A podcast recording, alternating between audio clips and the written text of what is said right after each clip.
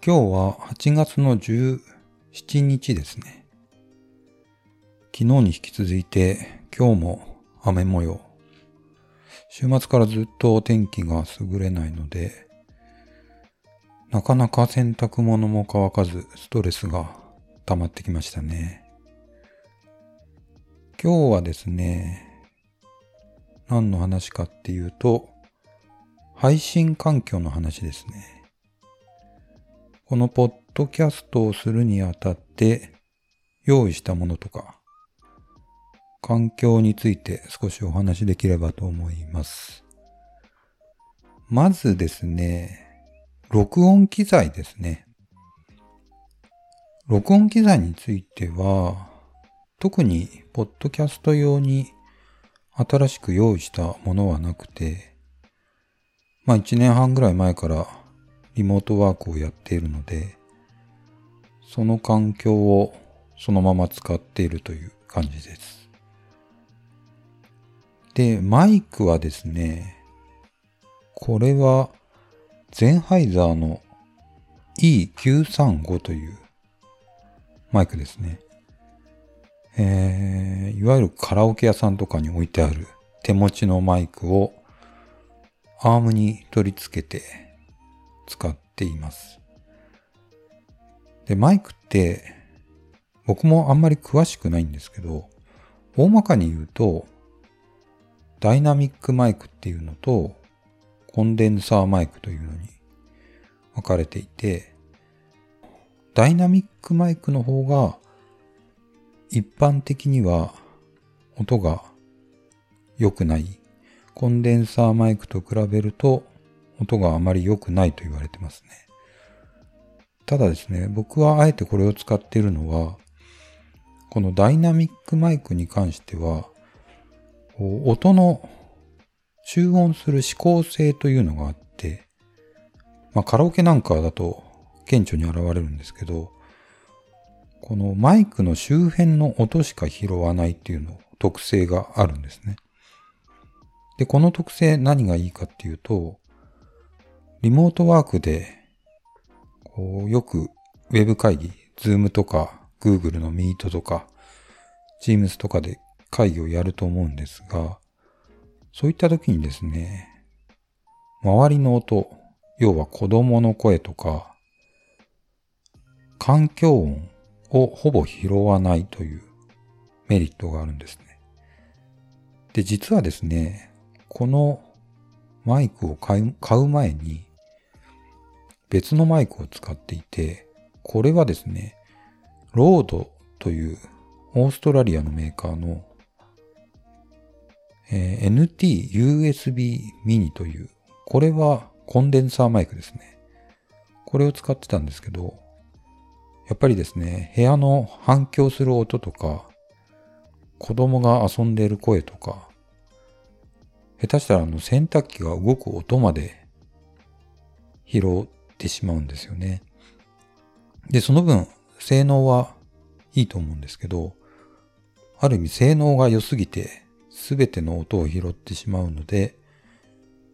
実際は Web 会議とかには使いにくいというので、ダイナミックマイクに変更したという経緯があります。で、このダイナミックマイクゼンハイザーの E935 って結構いい値段がして、多分1万5、6千円だったかな。アマゾンで買いました。で、さらにですね、このマイク、直にパソコンとつながらないので、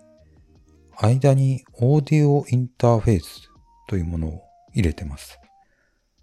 これはですね、EVO4 というオーディオインターフェースですね。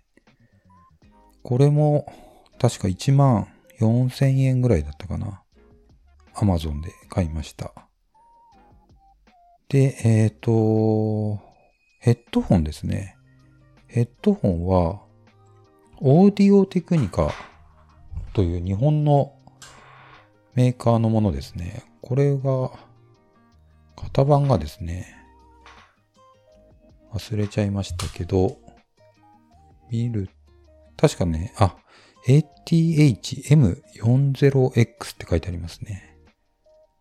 これも確か1万円ぐらいだった気がします。で、これを去年の2月だか3月に購入しましたね。ただ、うちの会社は結構理解がある方で、ある程度お金を支給する。当時で確か5万円だったかな。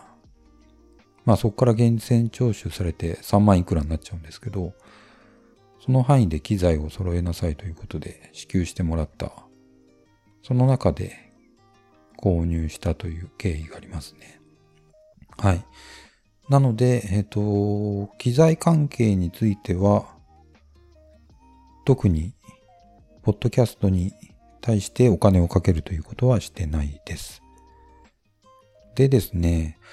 録音するソフトウェアですね。マイクから取った音をオーディオインターフェースにつなげて、オーディオインターフェースからパソコンにつなげるという経路になるんですが、当然録音するソフトウェアは必要なんですけど、これも特にお金はかけてなくて、 Audacity というフリーのソフトウェアがあるんで、これをですね、Mac にインストールして使ってますね。 Audacity を何に使ってるかっていうと、単なる録音と、あと若干入ってきたノイズを消すぐらいで、まあ大したことはしてないですね。最後はあの MP3 に書き書き出す処理というのも、この Audacity でやってます。で、えっ、と、録音したデータ、いわゆる MP3 ファイルをアップロードするのは、えっ、と、これもですね、最初は張り切って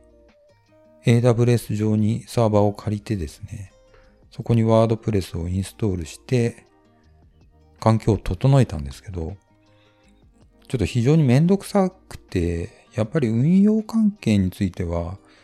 正直あんまりやりたくないので、結局ですね、アンカーというサービス。これはめちゃくちゃ楽ですね。スマートフォン一つあれば始められるサービスなので、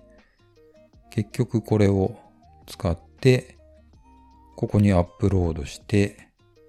配信してるという感じですね。で、せっかくドメインまで取ってやろうとしたんですけど、まだサーバーは立ち上がってるんですけど、何もできない状態になってます。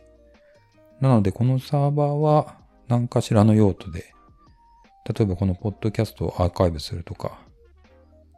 何かしらの用途でか使えればなと思ってます。はい。で、結局、このポッドキャストも長く続けられるかよくわからないので、あえてこのポッドキャストのために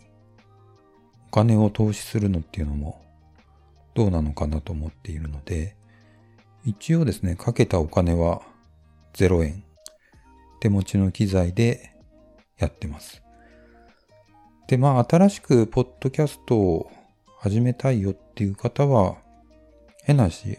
スマートフォン1個あればできるので、